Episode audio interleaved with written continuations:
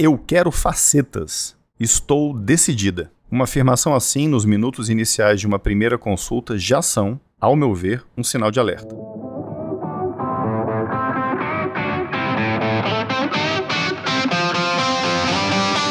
Sou Odonto, o podcast para quem vive a odontologia de corpo e alma. Um projeto do Caminho Criativo, apresentado por Gustavo Rivera e Tiago Menegazzi. Em um mundo que transborda de informações, o número de pseudo-especialistas ou entendedores do assunto é incalculável. Formação para quê? A distância que separa uma informação de uma formação parece, na cabeça de alguns, ter desaparecido. Todos dão seu pitaco sobre qualquer coisa. O importante é ter opinião. O melhor de tudo é que os argumentos, em geral, quando existem, são normalmente muito rasos. Já pensei em inúmeras ocasiões: melhor ser feliz, ter paz ou ter razão? Melhor ser feliz. Melhor a paz. Mas será que o ato de calar-se, quando você escuta uma idiotice, te dará felicidade? Te dará a paz? A paciente sentou-se com a mãe ao lado, no meu consultório, e falou que o motivo de ter agendado uma consulta comigo era porque fizeram uma boa indicação do meu nome e eu conseguiria resolver a demanda estética dela. Aí veio: eu quero facetas. Estou decidida. Bom, diante disso, exame clínico para quê?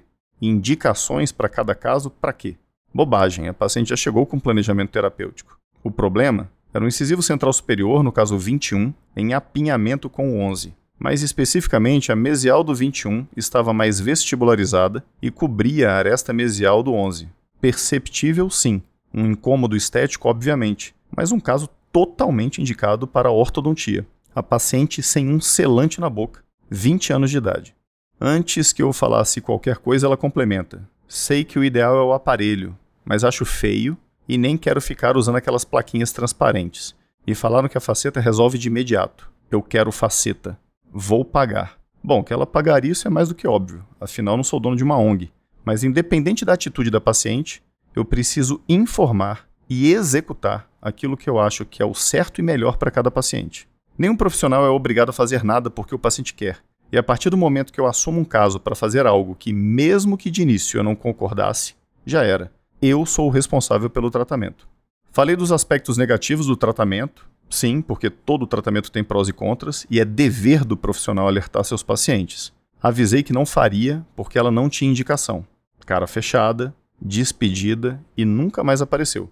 Provavelmente hoje tem facetas em 6, 8, 10 ou até 16 dentes superiores. 16? Sim, já fiz consulta em paciente com laminado cerâmico instalado em terceiros molares. Selecionei aqui alguns trechos de um texto já falado por todos, repetido diversas vezes, mas constantemente esquecido, e que diz: No momento em que sou admitido como cirurgião dentista, juro consagrar a minha vida a serviço da humanidade, exercer a minha profissão com dignidade e consciência, ter a saúde do meu paciente como a maior preocupação.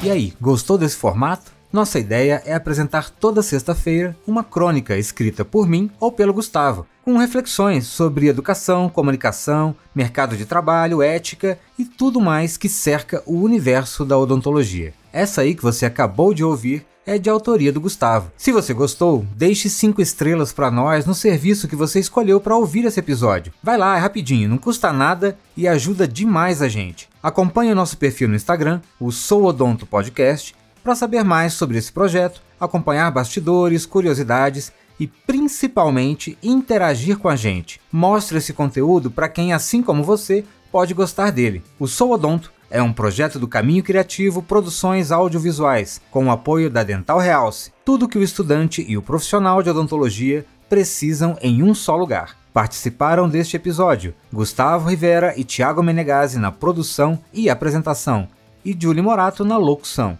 Edição e publicação Caminho Criativo. Abraço e até a próxima. Valeu!